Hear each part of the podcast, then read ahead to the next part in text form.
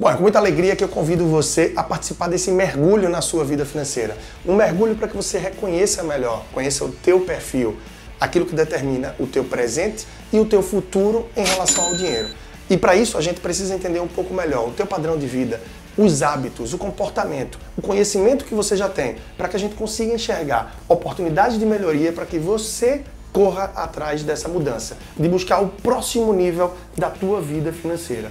É um mergulho profundo, é um mergulho que através desse curso você vai ter a oportunidade de fazer o mesmo que centenas de famílias já fizeram ao participar do meu trabalho de consultoria ou de grupos de mentoria. E eu tenho a alegria de trazer para você esse conteúdo ímpar, de muito impacto e que tem levado mudança, transformação e conhecimento para milhares de pessoas, através das minhas redes sociais, de palestras e daquele contato que eu tenho com o telespectador e com as pessoas através da rádio, da TV e muito mais. É um relacionamento com o dinheiro. É essa a minha ideia, trazer com você um entendimento melhor daquilo que são os teus valores e que nem sempre estão atrelados aos reais valores da vida. O que é que eu quero dizer? Os valores financeiros não são o teu destino, aquilo que você visa no final. Mas na verdade, o dinheiro é um meio, é um meio de chegada para a realização dos teus sonhos, dos teus grandes objetivos de vida e daquilo que você busca para melhorar o teu dia a dia, para impactar a tua família e procurar formas de realizar os teus sonhos, os teus objetivos.